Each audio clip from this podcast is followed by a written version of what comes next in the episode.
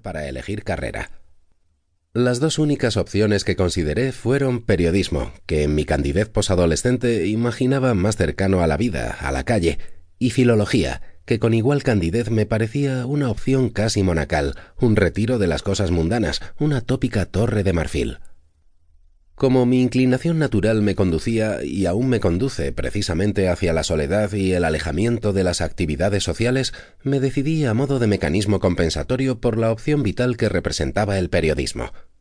Entonces fue cuando topé con el sistema universitario, la amarga certidumbre de que el periodismo, o al menos la licenciatura en periodismo, o al menos la licenciatura en periodismo en una universidad española, es el peor camino para quien quiera escribir ficción.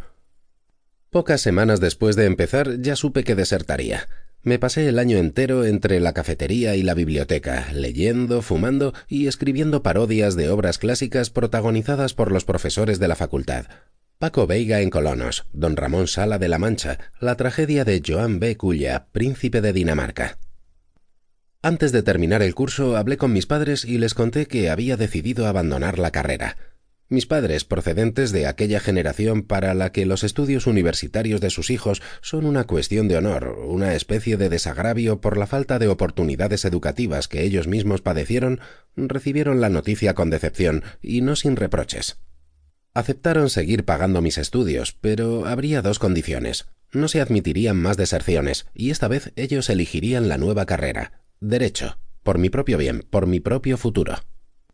No pude oponerme el año perdido, el gasto inútil y sobre todo aquellas miradas paternas cargadas de resignación ante la expectativa no satisfecha me hicieron sentir demasiado culpable para ello.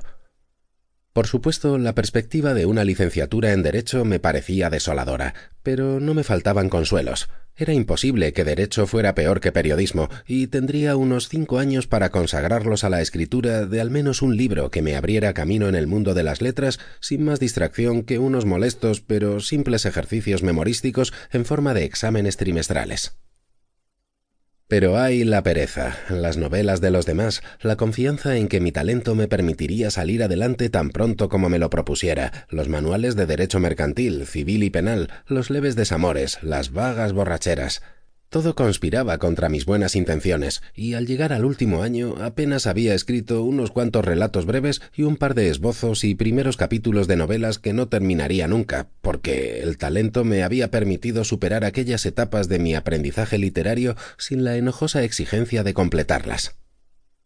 De forma que afronté el último curso como una cuenta atrás, una carrera de escritura contrarreloj. Había que terminar un libro, el libro que me permitiera no tener que ejercer jamás la abogacía y que supondría mi entrada por la puerta grande en las letras españolas me propuse una ambiciosa novela que divagaría largamente sobre otro libro aún inexistente, pero tan puro, tan bello y tan verdadero que cuando algún escritor finalmente lo escribiera, cuando alguien lograra poner sobre el papel la combinación de letras que lo conformaban o que podían conformarlo, y a lo largo de la historia algunos hombres, Homero, Dante, Gambut, Proust, Borges, se habían acercado mucho.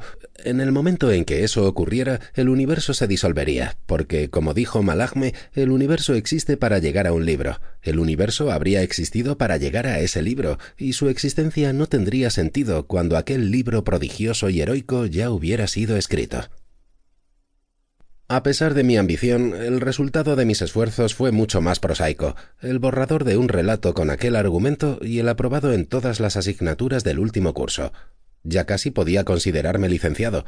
Solo un practicum de fin de carrera me separaba del abismo de la pasantía y de una vida laboral completamente alejada de la literatura. Una vez más me refugié en la esperanza de un nuevo aplazamiento. El practicum aún podía salvarme. El pretexto del perfeccionamiento de mi inglés, otra de las obsesiones para la generación de mis padres, funcionó. Los convencí de que lo mejor era una estancia en el extranjero.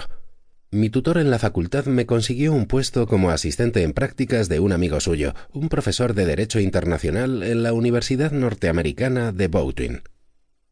Así fue como hace diez años Nueva Inglaterra, un territorio propicio para la literatura en el que los escritores parecen proliferar mágicamente, se convirtió también en el territorio en el que se decidiría el éxito o el fracaso de mi vocación. Llegué a Bowdoin a principios de verano con la idea de pasar allí unos meses antes del inicio del año académico. Por las mañanas asistía a unos cursos de inglés para